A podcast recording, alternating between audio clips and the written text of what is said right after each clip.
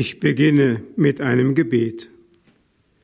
Heiliger Geist, du Geist der Sehnsucht, du bist die liebende Sehnsucht, die den Vater und den Sohn vereint. Erfülle uns mit deiner Sehnsucht. Nimm von uns jeden egoistischen Wunsch, alles gierige Suchen nach Befriedigung, Lass uns den Erlöser mit großer Sehnsucht erwarten. Lass uns die Güter des Gottesreiches suchen, nicht irdischen Besitz oder menschliche Anerkennung. Lass uns die Ausbreitung deines Reiches ersehnen. Lass uns für die anderen und für uns selbst das Glück ersehnen, das die acht Seligpreisungen verheißen. Lass uns das ersehnen, was nur du geben kannst und am Ende die Vereinigung mit Gott im ewigen Leben. Amen. Im Namen des Vaters und des Sohnes und des Heiligen Geistes. Amen. Liebe Schwestern und liebe Brüder, liebe Radio Horeb Familie an den Rundfunkgeräten, ich freue mich, heute wieder mit Ihnen zusammen zu sein. Grüße Sie herzlich aus dem Kloster Waghäusel von der Gottesmutter mit dem gütigen Herzen. Das ist ein wunderbares Wort, das gütige Herz. Das ist etwas, was uns auch über das Wesen Gottes etwas aussagt und etwas aussagen sollte über das Wesen des Menschen. Denn der Mensch ist von Gott geschaffen, um ein gütiges Herz zu haben. Wir haben aber betrachtet in diesen Tagen, dass der Mensch der Heilung bedarf. Warum? Weil er sich von der Güte Gottes getrennt hatte und meinte selber Quelle des Guten sein zu können, indem er sich gegen Gott auflehnte und der Versuchung nachgegeben hat, die ihm suggerierte, ihr werdet sein wie Gott. Wir haben das betrachtet und haben darauf hingewiesen, dass der Mensch sich zunächst einmal seiner Heilungsbedürftigkeit bewusst werden muss. Dazu braucht es unter anderem den prophetischen Dienst der Kirche, die dem Menschen immer wieder bewusst macht, du bist von Gott getrennt, du bedarfst der Heilung. Wir haben das am Beispiel Johannes des Täufers betrachtet, der als Diagnosemann aufgetreten ist und den Menschen ihre Sünden vorgehalten hat, einfach aus dem Grund, weil er wichtig war, um die, das Erscheinen des Erlösers, dessen, der das Lamm Gottes sein sollte, das die Sünden hinwegnimmt, das Erscheinen überhaupt begreiflich zu machen. Wozu brauchen wir also einen Erlöser? Eben weil wir erlösungsbedürftig sind. Deswegen muss Sünde wieder benannt und Gnade wieder erfleht werden. Das hat Johannes der Täufer getan und im Zeichen der Taufe, die zugleich ein öffentliches Sündenbekenntnis war, auf der anderen Seite auch ein Flehruf der hilfs- und heilungsbedürftigen Menschheit zum Himmel darstellte, durch diese Taufe hat es Johannes der Täufer bezeigt und bezeugt, aber er hatte nicht die Macht, die Antwort darauf zu geben. Das heißt, er sagt selber, ich taufe nur mit Wasser, aber der, der wirklich mit Wasser, mit Heiligen Geist und Feuer taufen kann, das ist der, der kommen wird, dem die Schuhriemen aufzulösen, ich nicht einmal würdig bin. Und dann haben wir Jesus betrachtet. Jesus, der das Heilmittel in die Welt gebracht hat. Eine solche Überfüllung, Überfülle von Gnaden, von Erbarmen, von Liebe, von Heilkraft, dass es die Sünde weit überbordet und diese Kraft, Sünden zu vergeben, Wir haben das betrachtet am Beispiel des Gelähmten, zu dem Jesus damals in Kapharnaum sagte, deine Sünden sind dir vergeben. Das war damals die große menschheitsgeschichtliche Premiere. Man überlege sich, mit Jesus ist dieses Wort in die Welt gekommen, das mit Vollmacht etwas bewirkt hat. Deine Sünden sind dir vergeben. Und wir haben betrachtet, dass Jesus diese Vollmacht nicht aus der Welt wieder mit zurück zum Vater genommen hat, sondern in der Welt belassen hat und der Kirche anvertraut hat. Wir haben betrachtet, wie der heilige Paulus im Timotheusbrief, er sagt, das Wort ist glaubwürdig und wert, beherzigt zu werden. Jesus Christus ist in die Welt gekommen, um die Sünder zu erlösen. Punkt. Das heißt, das ist seine Sendung. Alles andere ist peripher zu sehen und auf diese Sendung hingeordnet. Er ist dazu da und in die Welt gekommen, um Sünder zu erlösen. Also um Kranke zu heilen, so könnte man es auch sagen. Und deswegen müssen wir uns nicht wundern, dass nach seiner Auferstehung, als er zum ersten Mal der Schar seiner Jünger erschien, er sofort zur Sache gekommen ist. Er haucht die Jünger an, empfanget Heiligen Geist, wem ihr die Sünde nachlasst, dem sind sie nachgelassen, wem ihr sie behaltet, denen sind sie behalten. Damit will er also die Vollmacht, die in seiner Person in diese Welt gekommen ist, dieser Welt erhalten durch die Kirche. Die Kirche ist das Sakrament der Heilung und der Heiligung dieser Welt. Sie ist das irdisch betrachtet brüchige Gefäß, selber aus Gliedern bestehend, die selbst anfällig, anfechtbar, versuchbar, ja sogar sündig sind, aber diesem brüchigen Gefäß hat er diesen kostbaren Inhalt anvertraut. Der heilige Franz von Assisi beispielsweise, der hat zu seinen Brüdern immer wieder gesagt, geht zur Beichte, aber geht zu den Priestern hin, die ein ganz unwürdiges, sündiges Leben führen. Warum? Damit diese Priester wieder ihre Würde erkennen und ihre Amtsvollmacht erkennen, die sie von Christus bekommen haben, obwohl sie Sünder sind, wirkt die heilige Beichte und die Lossprechung mit Vollmacht. Das heißt, die brüchigen Gefäße geben etwas her. Das haben sie nicht aus sich selber. Das hat er, der Herr, ihnen anvertraut sodass selbst der Sünder in Vollmacht Christi handeln kann, sofern er das priesterliche Amt hat.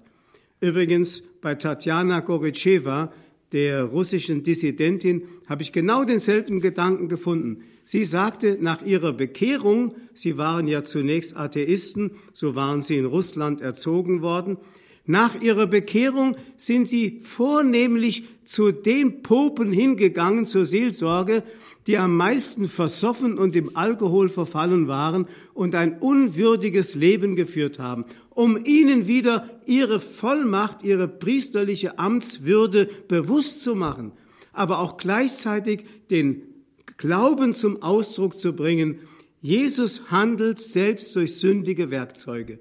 Das dürfen wir heute in der Kirche auch, auch glauben. Es gibt eine Irrlehre, die der heilige Augustinus bekämpft hat, sogenannten Donatismus von einem damaligen Irrlehrer namens Donatus verbreitet, der behauptet hat, dass die Sakramentenspendung durch einen sündigen Priestern keine Wirkung hat. Überlegen Sie einmal, dann müssten Sie ja jeden Priester erst einmal durchleuchten, bevor Sie überhaupt von ihm ein Sakrament begehren. Das wäre ja furchtbar. Aber Gott wirkt selbst durch sündige Menschen. Also die Kirche ist durch Christus zu einem Sakrament der Heilung und der Heiligung geworden. Was versteht man, ich sage es noch einmal, unter einem Sakrament? Ein Sakrament ist immer etwas Sichtbares, etwas Kreatürliches, durch das Gott, der Unsichtbare, anwesend und wirksam ist. Es gab auch eine sakramentale Ordnung schon vor dem Sündenfall. Nach dem Sündenfall bekam die sakramentale Ordnung die Funktion der Heilung und der Rückführung des verlorenen Sohnes zum Hause des Vaters. Aber vor dem Sündenfall hatte die sakramentale Ordnung in dieser Welt eine Besonderheit, dass sie die Herrlichkeit Gottes in allen geschöpflichen Dingen so offenbarte, dass der Mensch durch die geschöpflichen Dinge automatisch zu Gott geführt oder mit ihm vereinigt wurde und nur im Lobpreis verharren konnte. Also, es heißt im Johannes, im Johannes Evangelium Kapitel 1 im Prolog, alles ist durch das Wort geworden und ohne das Wort wurde nichts, was geworden ist. In ihm war das Leben das Leben war das Licht der Menschen. Das heißt, die ganze Schöpfung ist aus dem Wort geworden, das das Wesen Gottes ist, sich zu äußern und die Form, wie er sich äußert und später auch entäußert, ist die Schöpfung der Welt. Man kann sagen, mit der Erschaffung der Welt begann bereits das Geheimnis der Inkarnation, der Fleischwerdung Gottes Gestalt anzunehmen. Denn es heißt ja im Kolosserbrief, durch ihn und auf ihn hin ist alles geschaffen, mal ganz abgesehen vom Sündenfall. Durch ihn, auf ihn hin ist alles geschaffen. Also auf die Menschwerdung Gottes hin ist alles geschaffen und in der Erschaffung der sichtbaren Welt beginnt bereits die Christuswerdung der gesamten Schöpfung. Thomas von Kempen im 15. Jahrhundert hat er das wunderbare Werk Nachfolge Christi verfasst, das heute noch zu den Standardwerken geistliche Literatur gehört, das ich jedem empfehlen kann. Er schreibt in seinem ersten Buch der Nachfolge Christi, aus einem Wort sind alle Dinge und alle Dinge sprechen nur dieses eine Wort. Das ist das Urwort, das auch zu uns spricht. Ohne dieses Urwort kommt niemand zur wahren Einsicht und zum richtigen Urteil. Das heißt also, alle Dinge sprechen etwas aus, oder besser gesagt, durch alle Dinge spricht sich Gott aus.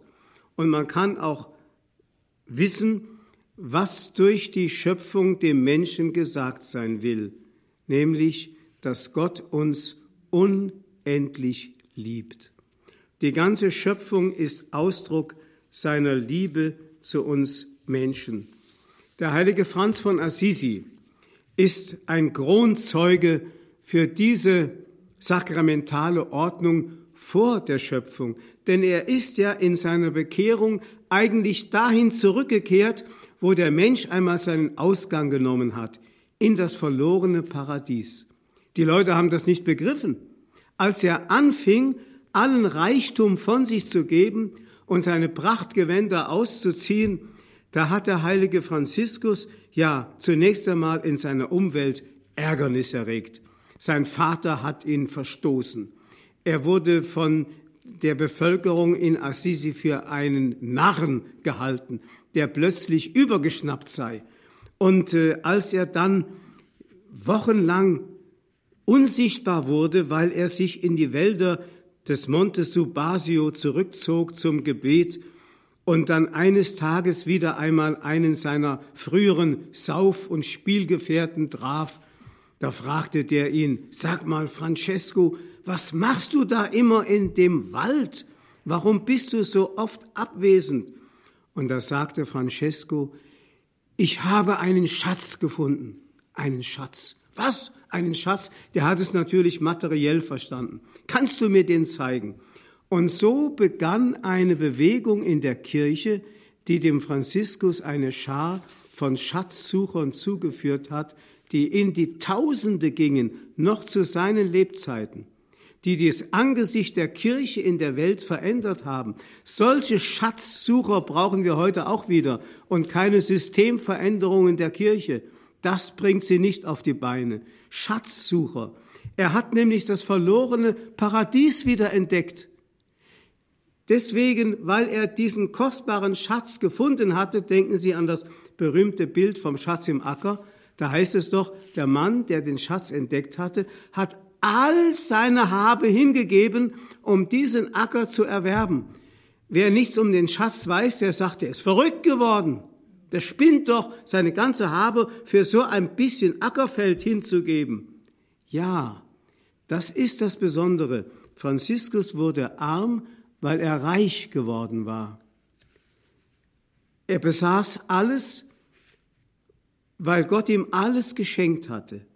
Deswegen brauchte er keine Eigentumsrechte mehr zu beanspruchen, weil Gott ihm alles offenbart hat.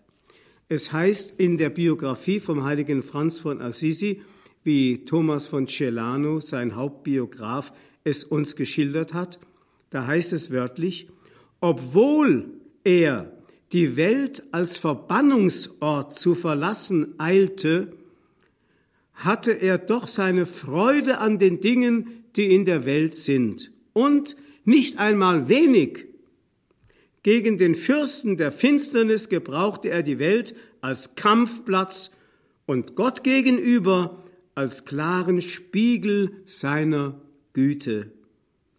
In jedem Kunstwerk lobte er den Künstler. Was er in der geschaffenen Welt fand, führte er zurück auf den Schöpfer. Durch das, was sich seinen Augen an Schönheit bot, schaute er hindurch auf den lebensspendenden Urgrund aller Dinge. Er erkannte im Schönen den Schönsten selbst. Alles Gute rief ihm zu, der uns geschaffen hat. Er ist der Beste. Auf den Spuren, die den Dingen eingeprägt sind, folgte er überall dem Geliebten und machte alles zu einer Leiter um auf ihr zu ihm zu gelangen. Unglaublich.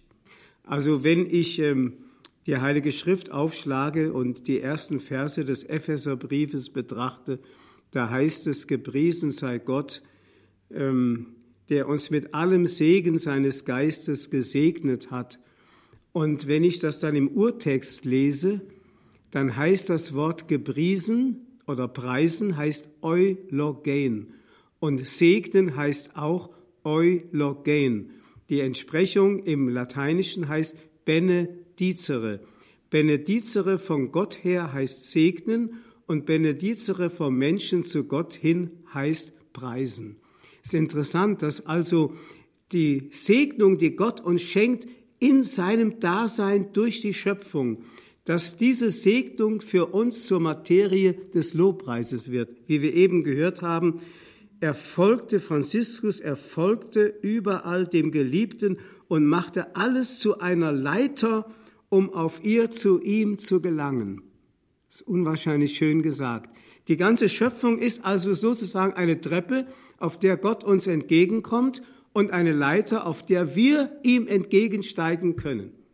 Also dieses, diese Doppelfunktion der Schöpfung, das war die Schöpfung im Ursprung, als sie von Gott geschaffen worden war, dass sie also den Durchblick ermöglichte. Wir haben ja eben das auch gehört, wie es heißt, der heilige Franziskus hat den Durchblick gehabt auf Gott hin in allen Dingen. Das erinnert mich wieder an eine Heilungsgeschichte, wie sie bei dem Evangelisten Johannes berichtet wird von einer Blindenheilung. Da heißt es, dass Jesus einen Mann berührte und ihn fragte, siehst du etwas? Und der Mann antwortete, ich sehe Menschen wie Bäume umherlaufen. Nun muss man aus der Sicht eines Blinden, muss man das verstehen, wenn ein Blinder, der nur von Geburt an blind nur auf den Tastsinn angewiesen war, der wusste, was ein Baum war, aber nicht wie ein Baum oben aussieht. Der hat die Krone nie vor Augen gehabt, sondern immer nur den Stamm, den man umfassen kann. Und genauso kann man einen Menschen umfassen. Also er hat sozusagen Bäume mit Menschen verwechselt, weil er blind war von Geburt. Und dann heißt es, dann hat Jesus ihn noch einmal berührt. Und dann konnte er richtig sehen. Und wenn Sie das im Urtext wieder sich anschauen, im griechischen Urtext, da heißt es Diablepein. Also Blepein heißt sehen und Diablepein heißt Durchblick haben. Das heißt also die Hintergründigkeit der Dinge erkennen, der Dinge auf den Dingen auf den Grund gehen, das Wesen der Dinge erkennen. Letztlich zu sagen, ja, so wie Franziskus durch die sichtbare Welt hindurch den unsichtbaren Gott gesehen hat. Das heißt, der Blinde ist zum Glauben gekommen. Das Diablepen, das Durchschauen, das ist in der deutschen Übersetzung nicht äh, richtig äh, mitzuteilen. Und deswegen muss man immer wieder mal auf den Urtext. Da gibt es diese zwei Ausdrücke. Einmal Diablepein, den Durchblick haben zu Gott hin, oder Enblepein, einen Einblick haben in die Dinge. Diese beiden Begriffe sind bei der Blindenheilung erwähnt. Also, wie gesagt, am Anfang, bevor der Mensch sündigte, war die ganze Schöpfung für, ihr, für ihn Materie des Lobpreises und der Schönheit Gottes, die ihm offenbart wurde und war sozusagen eine offene Türe, durch die der Mensch ein- und ausgehen konnte und mit Gott verkehren konnte. Christus war auch also vor dem Sündenfall schon die Sinnfülle der ganzen Schöpfung, denn auf ihn hin ist alles geschaffen. Und man kann sagen, seine Menschwerdung beginnt mit dem ersten Schöpfungstag.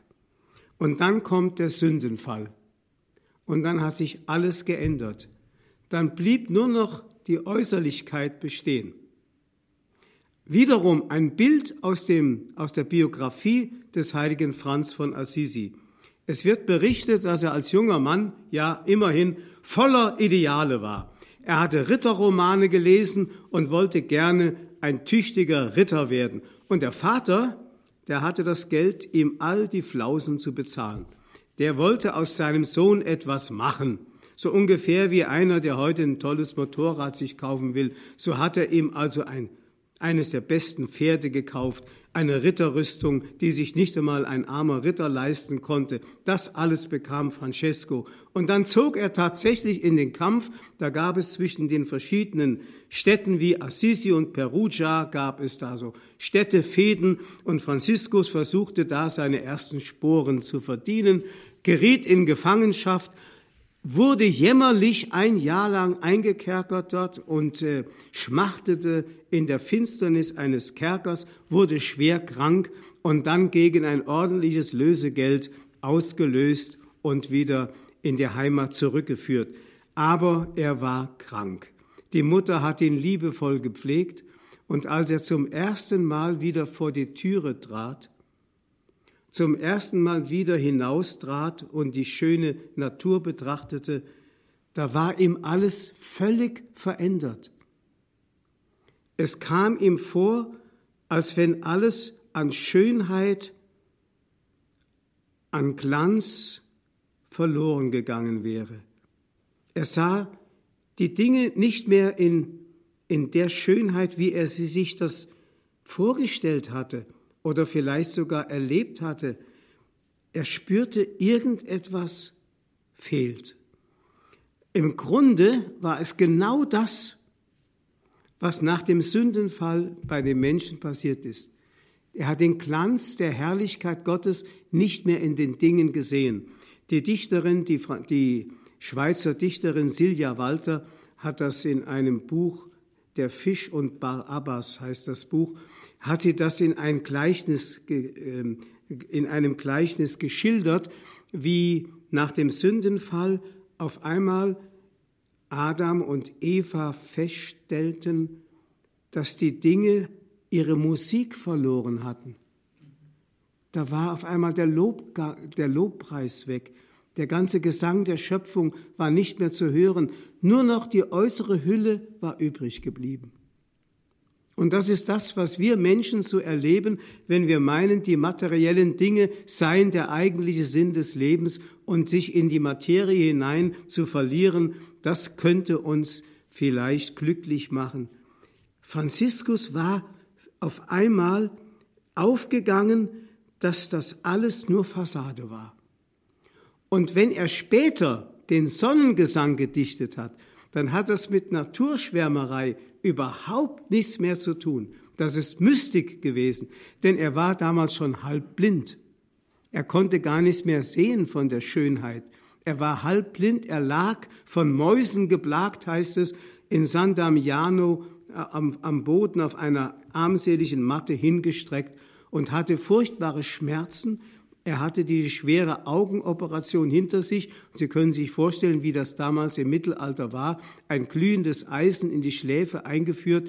Und der heilige Franziskus musste das im Rieti-Tal über sich ergehen lassen.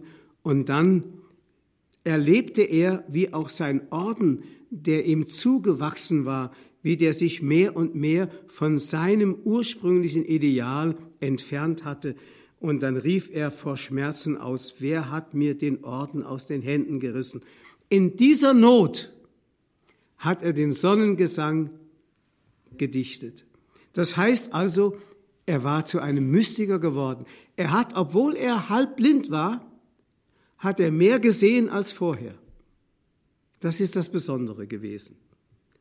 Ja, also wie gesagt, durch den Sündenfall haben die Dinge den Durchblick für uns Menschen verloren und wir haben uns in die Fassade hinein verliebt und nicht, sehen nicht mehr den Hintergrund der göttlichen Schönheit und der göttlichen Güte.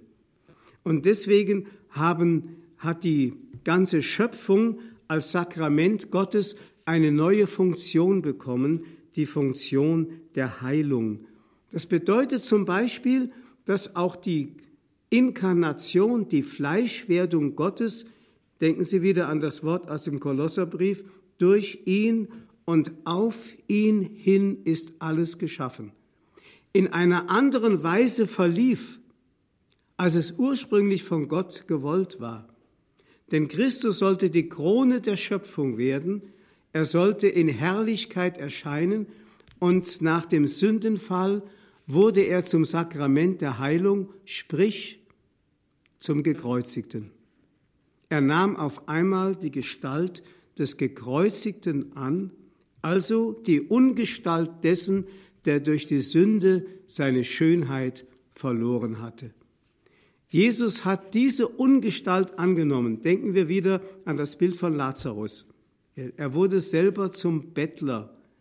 Er, lag vor der Türe des Lazarus, äh, des, des reichen Mannes und bat um Aufnahme. Ja, er hat die Gestalt des Sünders angenommen, um uns aus Sünden zu erretten. Seitdem sagt der heilige Paulus, ich verkünde Christus nicht als Wundertäter und nicht als Philosophen mit einer großen Lehre oder mit großen Taten, vielleicht sogar politisch, sondern als den Gekreuzigten.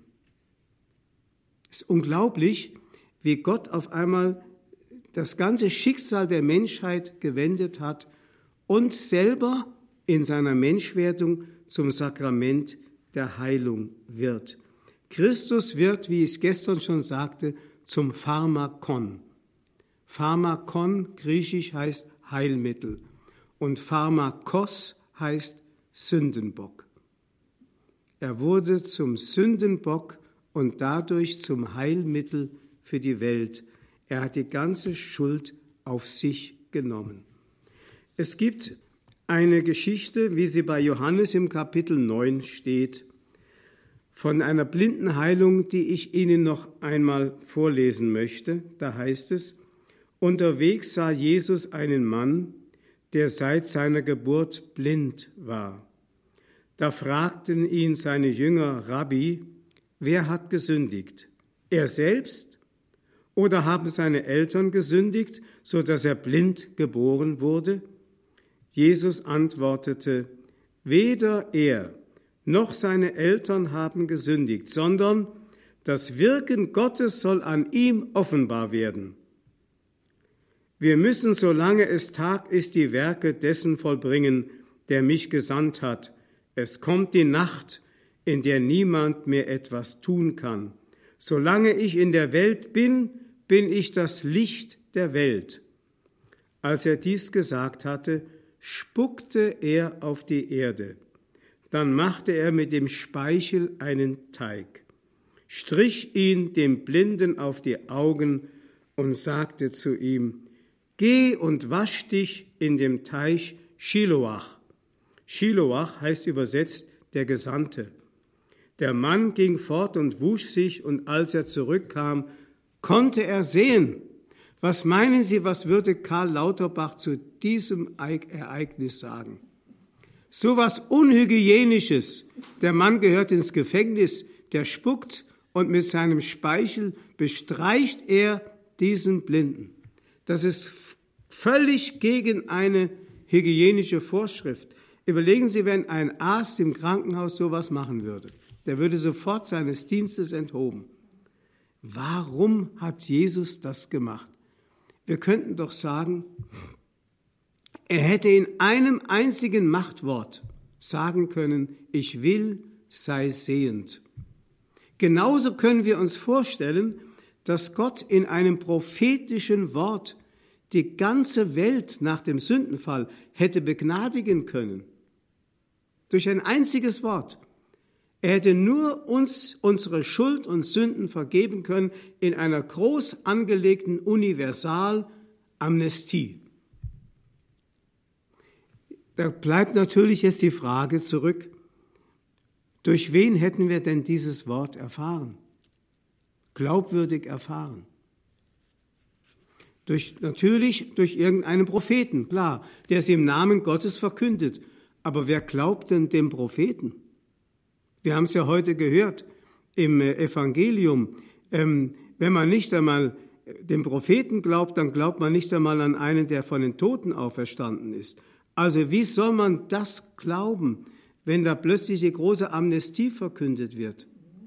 Gott hat einen völlig anderen Weg gewählt, um uns Menschen zu zeigen, wie sehr er uns liebt und was Erlösung bedeutet und in diesem Geschehen uns auch gleichzeitig bewusst gemacht, wie schwer die Sünde wiegt.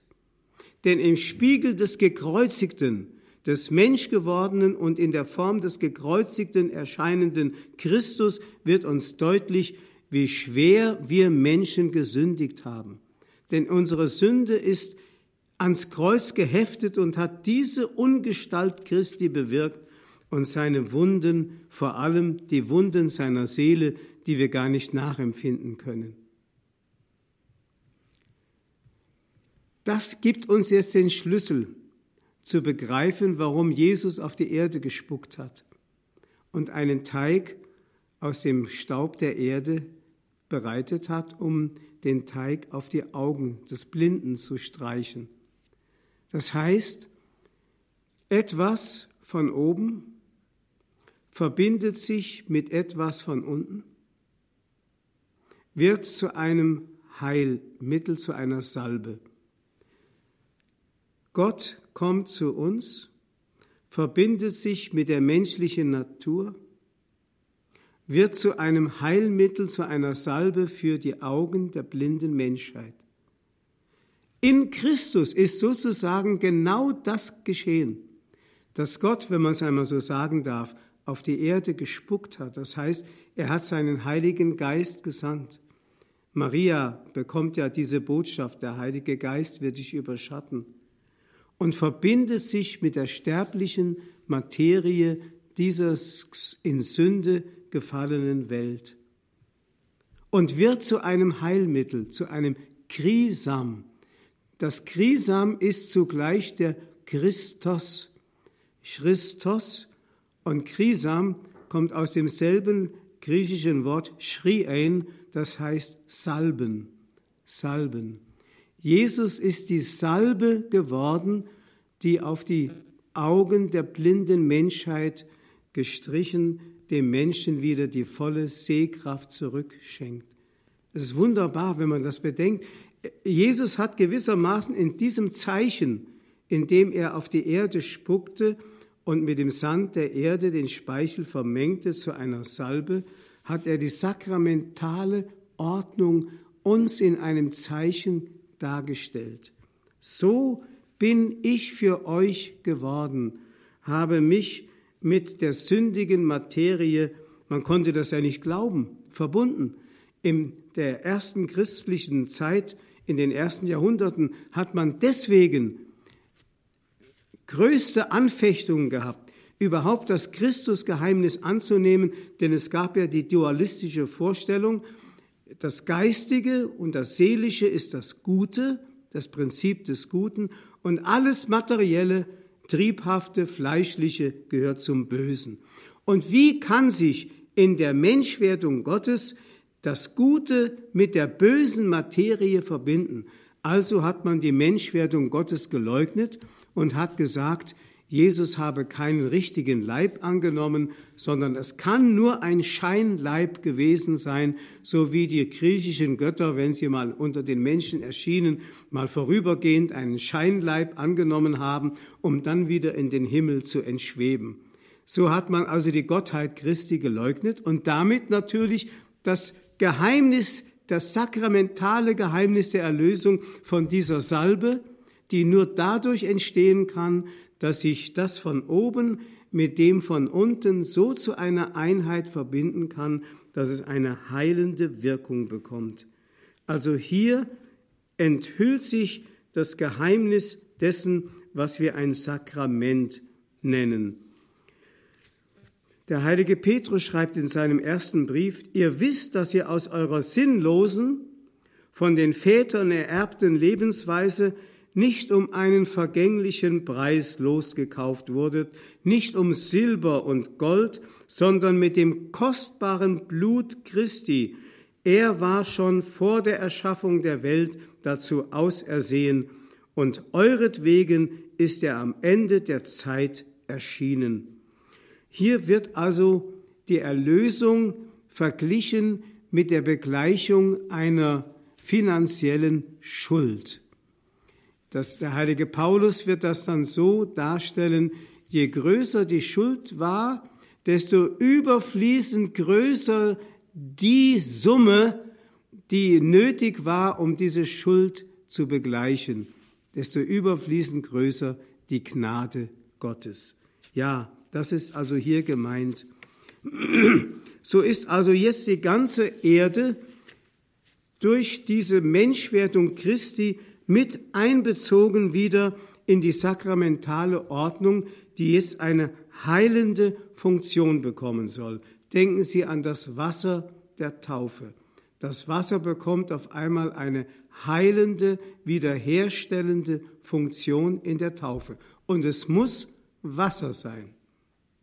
Es darf nichts anderes sein. Es gibt ja diesen Scherz, dass einmal ein Seminarist bei seiner Prüfung von einem Theologieprofessor gefragt wurde, kann man im Notfall mit, wenn man kein Wasser hat, mit Suppe taufen, im Notfall.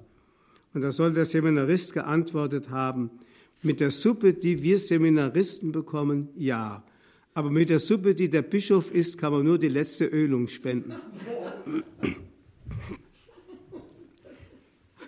Aber selbst in diesem Scherz wird offenbar, dass die Dinge dieser Schöpfung eine heilende Kraft bekommen, auch das heilige Öl und das Wasser und das Brot, das aus der Erde entsteht und der Wein, der im Weinstock reift und dann durch menschliches Zutun dann zu kostbarem Getränk wird. Wiederum, auch beim Wein wird die Sakramentalität in einer wunderbaren Weise offenbar, denn der Wein besteht aus Saft und Alkohol, aber nicht getrennt, so dass man also Wein dadurch herstellen könnte, dass man den Rebensaft mit dem Alkohol verrührt und dann als Wein anbietet, das können Sie gar nicht genießen, so furchtbar würde das schmecken, sondern es geht durch einen Gärungsprozess hindurch.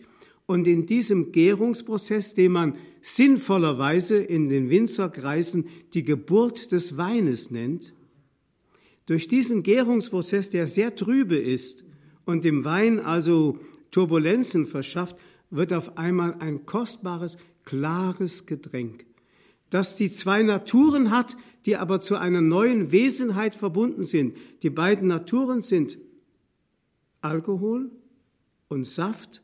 Das neue Wesen ist, das ganz Neue ist der Wein. Und genauso ist es mit Jesus. Jesus ist in zwei Naturen, Gott und Mensch, aber so, dass er ein einzige Person ist in seiner Gestalt, nämlich der Erlöser Jesus Christus. Zwei Naturen, eine Person. Für uns ein Geheimnis, aber im Symbol des Weines wird es irgendwie deutlich, dass diese sakramentale Ordnung Gott spuckt auf die Erde. Das eine verbindet sich mit dem anderen und wird zu einer neuen, wunderbaren Wesenheit, wirksamen Wesenheit, die das Herz des Menschen erfreut. So heißt es ja vom Wein. Und ich sagte schon, der Wein hat eine eschatologische Bedeutung, also auf das Ende hin, auf das große Hochzeitsmahl hin, von dem es heißt, dort werden erlesene Weine geboten. Das gibt mir den Anlass, jeden Abend vor dem Schlafengehen ein Schoppen Wein zu trinken, um mich langsam auf das Himmelreich vorzubereiten. Denn das braucht der Mensch, dass er auch sichtbare Zeichen hat, die ihn an das Himmelreich erinnern. Vielleicht tun Sie das auch. Wein soll man trinken, Wein soll man verkosten, aber nicht saufen. Ja, ich komme so langsam zum Ende. Es gibt ein Wort von Rabbi Chanoch, wie Martin Buber es in seinen chassidischen Erzählungen uns überliefert hat. Rabbi Hanoch hielt, als er den Psalmvers gesprochen hatte, die Himmel sind Gottes Himmel, aber die Erde gab er den Menschenkindern.